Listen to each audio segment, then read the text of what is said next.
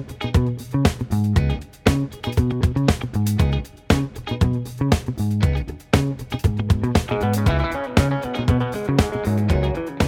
isso aí, começando mais uma edição do podcast São Paulo Capital da Cultura. Bem-vindo, bem-vinda, bem-vindos novamente. Chegamos ao quinto episódio do nosso programa com entrevistas e programação cultural da Secretaria Municipal de Cultura. Eu sou Léo Madeira, como sempre falando diretamente do estúdio de rádio do Centro Cultural São Paulo. E olha, junho, como a gente sabe, não acabou ainda. Eu queria lembrar que tá rolando, aliás, vai rolar o Grande Arraial de São Paulo é, neste sábado, hein? Dia 29, lá na Praça da Sé, com uma programação que está imperdível. Shows de Fafá de Belém, homenagem a Dominguinhos, com Chico César, Anastácia, Maria Alcina, Ayrton Montarroios. Tem o cortejo da Maria Naidá. E quem encerra o Arrasta-Pé é o Luan Santana para bombar a Praça da Sé nesse sábado. Uma programação inteiramente gratuita, começando a partir do meio-dia. Eu te espero lá.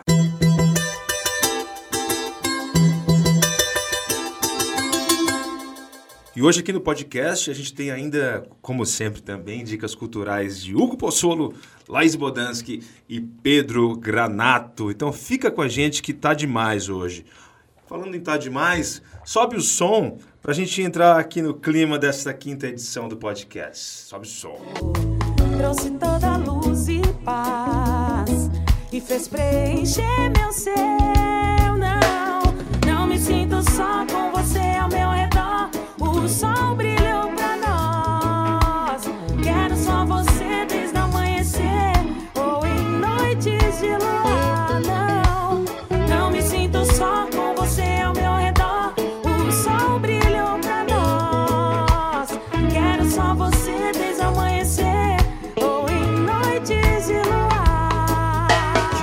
vibe, hein? Essa é pra nação regueira, pros filhos de Rei Selassie Rastafari. Então acabamos de ouvir aqui Não Me Sinto Só, da Denise de Paula, que inclusive está aqui comigo no estúdio. Denise, além de cantora e compositora, é ativista do Fórum do Reggae e veio aqui para falar sobre um evento muito especial, não é, Denise?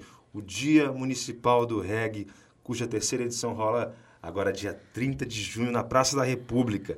Mas a Denise, já vou chamar ela, não veio só não. Ao lado dela e do meu lado estão Sui Cavalcante, vocalista da banda de reggae Sui Mocaia, e André Lovestead, do Sound System Ruído Rosa Aparelhagem. Tudo bem com vocês? Que, que honra ter vocês aqui comigo hoje. Denise, tudo bem? Pra gente é um prazer muito grande estar aqui. Muito obrigada, né, pela oportunidade da gente poder falar da nossa linguagem, da nossa música reggae. Eu que agradeço. Tudo bem, André? Boa tarde, Léo. Muito obrigada por estar aqui hoje, poder falar um pouquinho do sound system e do reggae, que é uma cultura que a gente bebe aí com muito respeito e muita paixão. E contigo, Sui, como é que você tá? Tô bem, Léo. Obrigada, obrigada pelo convite. É uma satisfação poder estar aqui ao lado das minhas irmãs de caminhada, cultura reggae sempre unificando e nós mulheres cada vez mais fortes. É isso aí. É isso aí, parabéns pelo trabalho. Essas são as mulheres casca grossa do reggae, que vão falar do Dia Municipal do Reggae, dia, aliás, lei municipal, hein? Dia Municipal do Reggae, 30 de junho, vai rolar muito som, muita vibe no domingo na Praça da República. Bom, que prazer ter vocês aqui. Denise, me conta, fala um pouco mais sobre o evento de domingo, na sua terceira edição. Bom, é, o evento de domingo pra gente é super importante, né? Porque é mais um ano que a gente pode é, trazer para a cidade de São Paulo a cultura reggae, né? Então é esperada acho que umas 25 mil pessoas ali na Praça da República. Nas outras edições nós fomos muito felizes, né? E conseguimos lotar tanto o, o Anhangabaú, né? Quando foi da outra vez e na Praça da Sé também. Então a expectativa é muito grande, o trabalho é feito com muito amor, com muito carinho, com muita união e a presença das mulheres, né? É, já de um tempo para cá na, na cena reggae está cada vez crescendo e ficando maior. Então, para a gente é muito gratificante ter um evento onde mulheres também são protagonistas em todos os setores. Mesa de sarau, mesa de discussão, sound system, palco, produção. Então, é um evento maravilhoso, Léo. A gente está super ansioso e é isso. Eu também. Vale ressaltar a atuação, a articulação política do Fórum do Reggae, não é que viabilizou a lei junto à Câmara Municipal anos atrás e agora no, nos debates dentro da Secretaria de Cultura para fazer a programação do Dia Municipal do Reggae.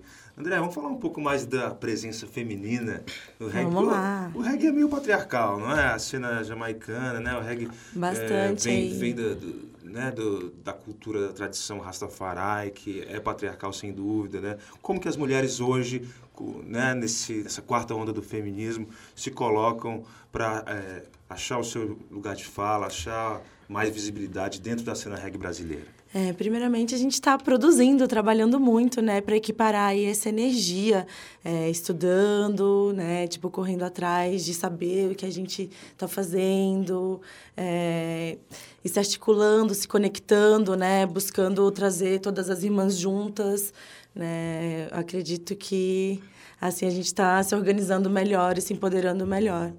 Isso, e como que uh, essa, esse poder de unificação que o reggae de fato tem, né, de união, de integração, consegue ser um fator que contribui para a sororidade, né, para a irmandade entre as mulheres. Conta a sua perspectiva sobre isso. É, acho que justamente no caso da música e o reggae em si, por ainda ser um, um, cenário predominantemente machista, né, a gente encontra muitas barreiras, não só como, né, como seletoras, cantoras e musicistas, é, mas a gente encontra essas barreiras também na questão de produção e como a Andrea ressaltou também, a gente precisa se organizar, né, se empoderar e estudar, ou seja, se apropriar do que a gente está falando e do que a gente está fazendo, porque a gente vai encontrar ainda essa cena muito é, contra a gente. Né? Resistente, né? Uma né? resistência é, é, muito grande, assim, principalmente no sound system, né? É, eu hoje tenho uma banda, a Denise também, que é formada por homens e mulheres, então a gente consegue ver uma unificação, né? Uma coisa mais é, sólida, uma coisa mais é, unificada, mas a gente vê que essa não é a realidade. Né? A gente encontra muitas barreiras e só a gente se unindo mesmo, nós mulheres conversando, compartilhando, estudando, a gente consegue se apropriar disso e fazer disso uma frente. Uhum, né? Muito bem. Eu, assim, de cabeça consigo lembrar de Marcia Griffiths, né? Dawn Penn, grandes cantoras Exato. do reggae. Não é, Denise? E, mas quem são, assim, as referências suas, Denise, no caso? É assim, de, de, um, de um modo geral, é, para a gente mulher aqui dentro do Brasil, é, as, as mulheres que realmente foram protagonistas nas cenas, elas acabam não aparecendo, uhum. né? A gente tem a Célia Sampaio, né? Que, se eu não me engano, era do Nordeste do país, né? Então, é uma pessoa protagonista, na, né? Levando a música reggae, uma mulher. Uhum. E muitas pessoas não conhecem. Acho que vai levar alguns anos ainda dentro dessa luta que a gente tem, mediante o Fórum do Reggae e vários outros movimentos para que lá no futuro as pessoas saibam que lá no começo existiu. Então tem a Célia Sampaio, que é uma das referências maiores que a gente tem aqui. De banda feminina em São Paulo, existe o Filosofia Reggae, que é uma banda que eu, eu fui vocalista durante um tempo. Uhum. É, existia uma banda chamada Expressão Regueira, que tinha uma menina junto com o vocalista Mastiga, que estava ali. Então, assim, são poucas. Uhum. Sempre foi muito pouco né? A gente quase invisível. Então agora, depois de um tempo que eu fiquei é, sem trabalhar com a música reggae, depois que eu voltei, eu percebi essa movimentação de novas mulheres, mas é o Você que a Sue falou. Diferença? Isso, assim, a diferença ainda é é muito pequena, né? tipo, sempre os homens. É. Mas, assim, existem mulheres trabalhando. Como ela falou, a gente começa a trabalhar a capacitação. O Fórum do Reggae, por exemplo ele é, como é que fala? A gente não defende nenhum tipo de partido, não é um ambiente de produção musical, é um ambiente para discussão, para que a gente possa chegar né, a um consenso, porque é o que a gente precisa de um projeto de lei né? Então, através do fórum, de tudo isso, a gente começa a perceber, Léo, os mecanismos que a gente tem para se apropriar, assim como a Sui falou, do, do movimento da linguagem e assim se encaixar. Mas ainda existem poucas mulheres, mas hoje a Sui está aqui, para mim é uma alegria muito grande por, por ela estar tá aqui. As meninas do Sound System, porque existe muita, muitas brigas às vezes em relação de banda e Sound System. Ah, no passado as bandas não ajudaram o Sound System, então agora o Sound System também não tem que ajudar. E acontece essas coisas mas o saudicista em relação às mulheres é diferenciado. Porque elas sempre estão chamando todas e todas. Tipo, vamos fomentar, vamos se juntar, porque a hora que isso aqui explodir, vai ser mulher para tudo que é lado, trabalhando, né? Se capacitando, se ajudando e esquecendo que se o seu batom é mais bonito que o meu, paciência, a gente precisa se unificar, porque existe um claro. movimento esperando a gente aí. Acho sem que é dúvida, sem né? dúvida. Você citou o Sound System, né, Denise? o Sound System, André, tá na origem do reggae, né? Tá a na gente, origem.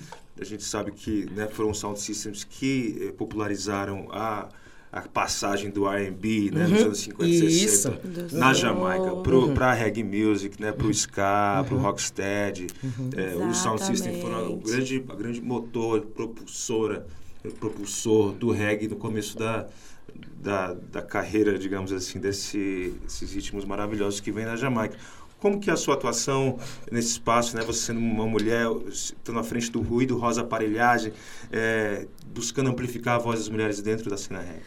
Então, é, minha caminhada já começa aí, já tem uns 10 anos que eu comecei a colecionar discos de reggae, né? Me apaixonei, me identifiquei, porque o reggae me passa muito, muita muita força, né? É, são histórias de superação que a gente escuta nas músicas, na história dos artistas, das artistas, mesmo na história política, né, da Jamaica. Então, me apaixonei há 10 anos atrás, comecei a colecionar discos e há 7 anos atrás comecei a selecionar e atuar como seletora. Eu gosto de ser chamada de seletora. Não DJ, e sou, né? não DJ, não sou DJ. DJ na história da Seletar. Jamaica é a pessoa que é É. toaster, né? A pessoa Isso. que improvisa em cima das bases. Então, o, o DJ jamaicano já é diferente do DJ é, americano, né? Do rap, do hip hop. É, o DJ jamaicano seria mais o que a gente chama de MC. De MC É, aqui, o mestre de cerimônia, né? Uhum. É, o DJ é mais toaster ali, mais do improviso. Então, eu comecei a ser seletora há sete anos atrás, né? Me, me, é, me joguei aí, Uhum. porque eu sentia que isso era a minha missão. E hoje em dia eu sinto que realmente é a minha missão, porque se eu não tô ali nessa frente, é, eu acredito que muitas mulheres que estão vindo aí não viriam, né? Então, eu tô aí abrindo essa porta, empurrando pra frente, gritando, vem, amiga, vambora.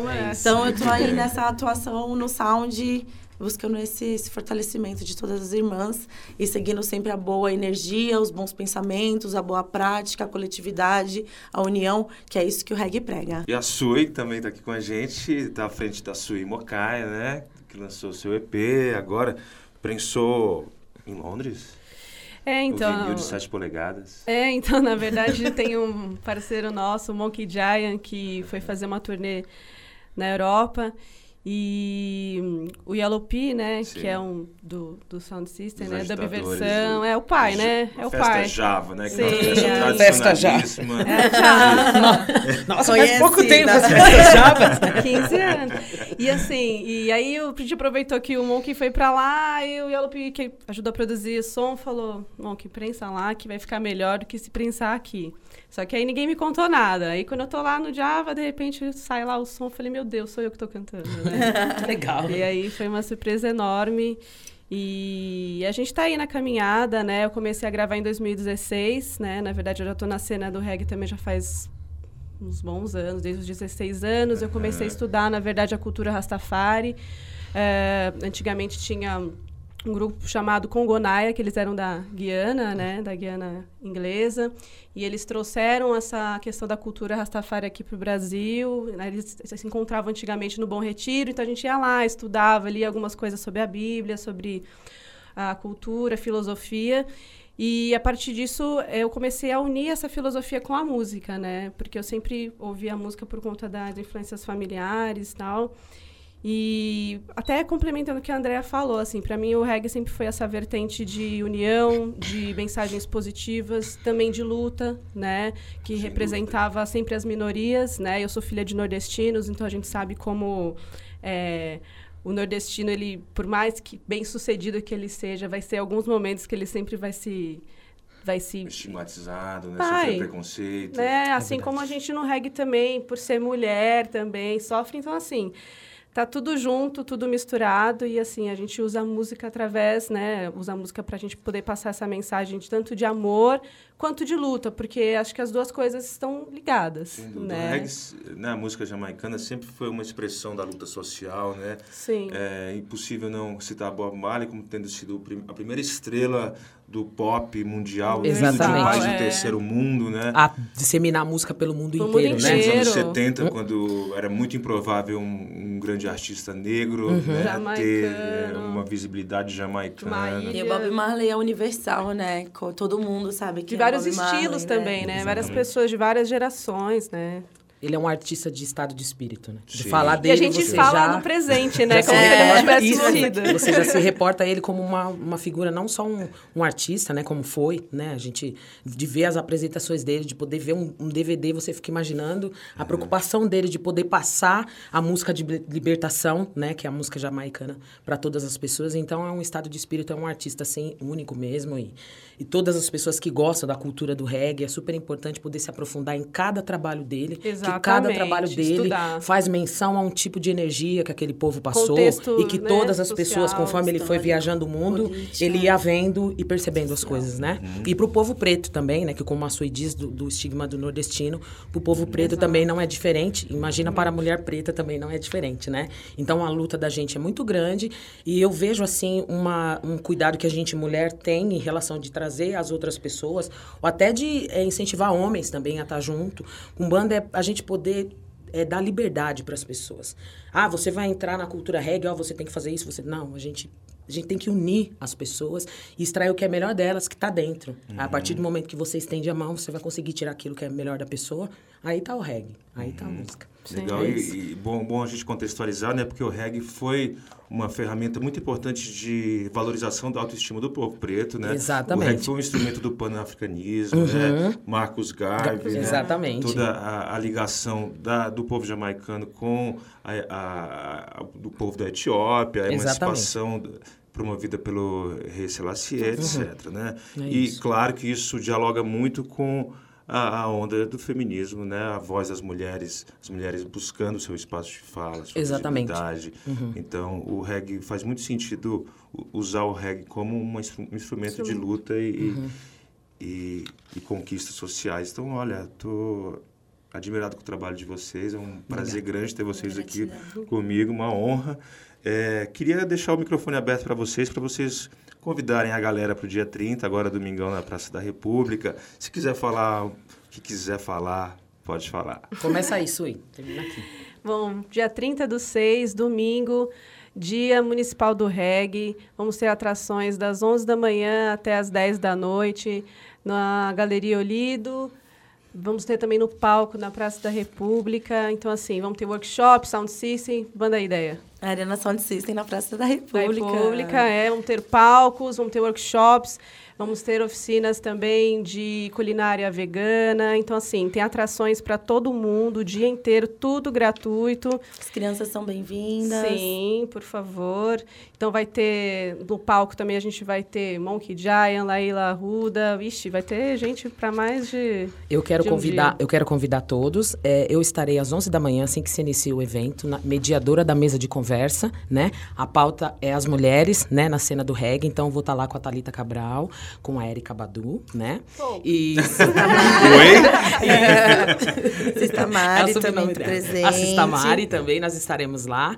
E mediando essa conversa, né? a- Dando, como é que fala? O start, né? Dos trabalhos, né? Isso. Vamos começar os trabalhos com essa mesa de conversa. E eu também quero convidar a todas as pessoas que têm interesse de conhecer o Fórum do Reggae, de saber o que, que a gente conversa, o que, que a gente debate lá. São todas primeira, segunda-feira do mês. Toda primeira, segunda-feira de cada mês, a gente tem um encontro marcado na Sala Olido, né? Antes era na, na, na vitrine, mas a vitrine agora vai começar a desenvolver uma outra atividade. Então, nós somos remanejados para a Sala Olido, toda primeira segunda-feira do mês, às 19 horas. O fórum é- não é nenhum tipo de organização, é aberto para todos os tipos de pessoa, para que a gente possa conversar, unir ideias. E a proposta do fórum é que a gente consiga um projeto de lei para a equidade da música reggae, como todas as vertentes musicais disseminadas dentro desse país. Denise de Paula, às 11 da manhã, dia 30, domingo. É isso. Excelente, Denise. Conte com a gente, André. Yes, ai, eu aqui, a Ana e a André Lovestead, quero deixar o convite para todo mundo que gosta de Sound System, a cultura do vinil, a cultura do grave. Vai estar rolando a Arena Sound System também dia 30, esse domingo, na Praça da República, Aqualtune, Robô Sonoro, Descolonização. Gostei desse nome. Zion Gate e Ruído Rosa na amplificação. Cola que vai ser pesado, energia no topo. É isso. Meninas, salva de palmas para vocês. Vocês são demais. Sucesso pro reggae, pras mulheres no reggae em São Paulo. e a gente termina esse papo maravilhoso que por mim até, até amanhã, ouvindo uma canção da sua e Mocaia, All About Money. They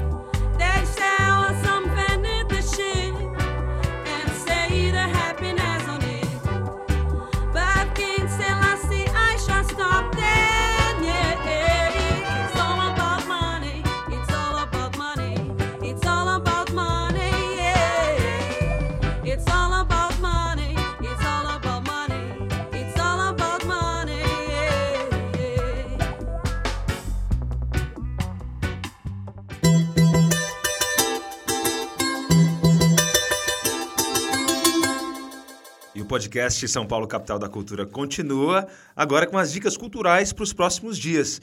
Vamos ficar ligado então, porque quem começa falando e de cinema é a cineasta e diretora-presidente da SP Cine, a Laís Bodansky, com a programação da SP Cine. Toda quarta-feira, já agora a partir do 3 de julho, na Biblioteca Roberto Santos, no Ipiranga, é, exibe clássicos para toda a família.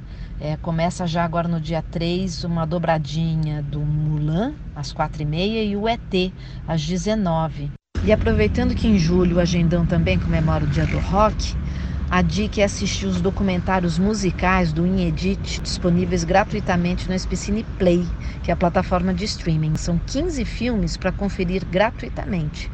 E é só acessar o www.spcineplay.com.br www.spcineplay.com.br programação exibe até o fim do mês de julho filmes como Alice no País das Maravilhas, Curtindo a Vida Doidado, A Bela e a Fera, Titanic. A programação completa está no site, no www.circuitospcine.com.br. Muito obrigado, Laís Vodansky. A gente lembra que o SP Cine Play é uma plataforma de filmes on demand, né? estilo Netflix, o Netflix nacional, com vários filmes brasileiros ótimos. Vale muito a pena conhecer o site da SP Cineplay, o spcineplay.com.br.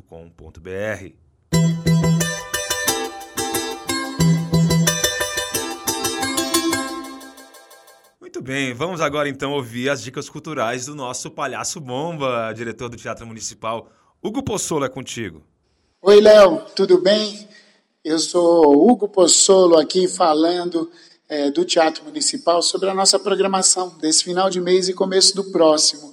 Então, no dia 30, que é um domingo, a Orquestra Sinfônica Municipal participa do Festival de Inverno de Campos do Jordão.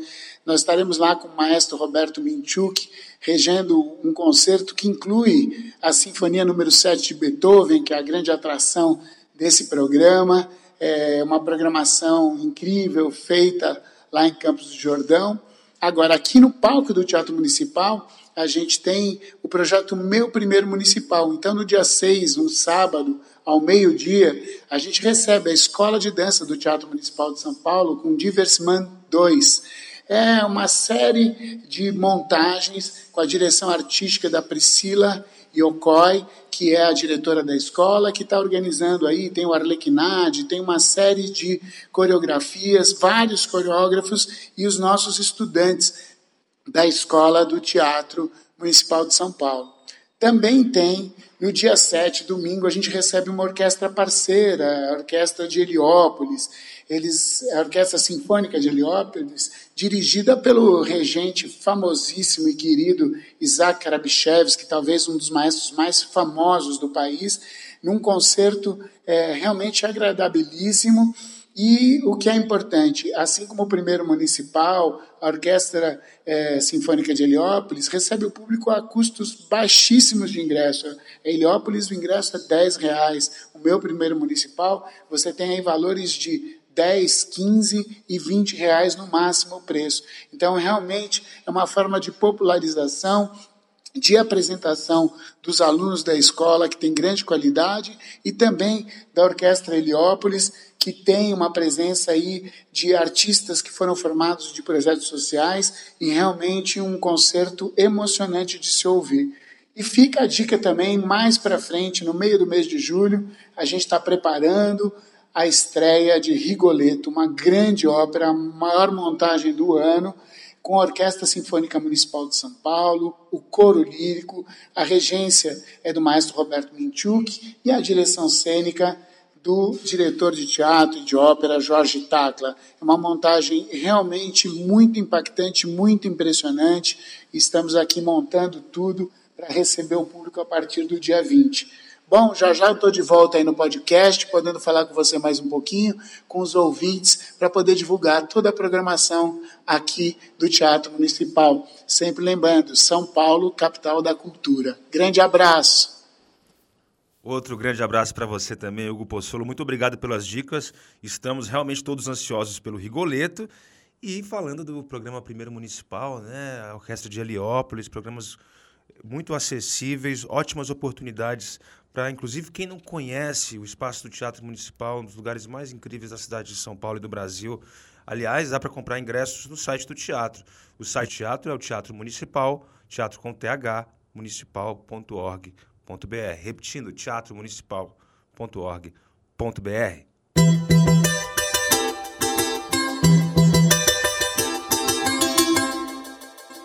Boa, seguimos aqui com mais dicas culturais da cidade de São Paulo e quem aparece no nosso podcast é o Pedro Granato, coordenador de teatros e centros culturais da Secretaria Municipal de Cultura. Manda, Pedrão. Salve, Léo, tudo bem? Aqui é o Pedro Granato. Nos teatros nós teremos agora em julho muita programação. Estamos reconquistando o contato com o público. E no Teatro Arthur Azevedo, um marco importante disso é o retorno do Clube do Choro.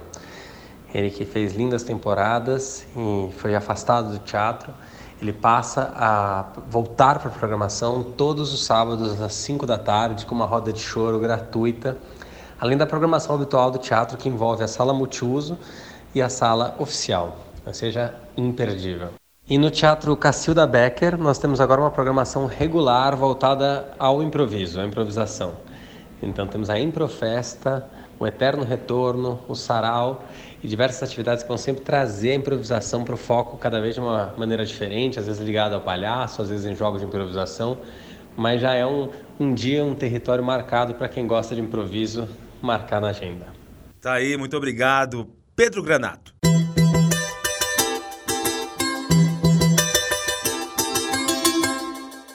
É isso aí, muito obrigado pela sua audiência. Eu vou ficando por aqui. Só lembrando que o podcast São Paulo Capital da Cultura é uma produção da Secretaria Municipal de Cultura de São Paulo, com roteiro e produção de Carla Castelotti e Helder Ferreira, pesquisa de Juliana Piton e coordenação de Fernanda Couto. A edição de áudio é de Marta Fonterrada. Nosso técnico de som é o Eduardo Neves, gravando sempre aqui no icônico estúdio de rádio do Centro Cultural São Paulo. Para ficar ligado em tudo que rola na cidade, além de ouvir a gente aqui no podcast, não se esqueça de seguir as redes da Secretaria Municipal de Cultura de São Paulo no Facebook, Instagram e no Twitter. Legal, eu sou o Léo Madeira e estou de volta aqui no podcast no começo de julho com a programação especial do Dia Mundial do Rock and Roll.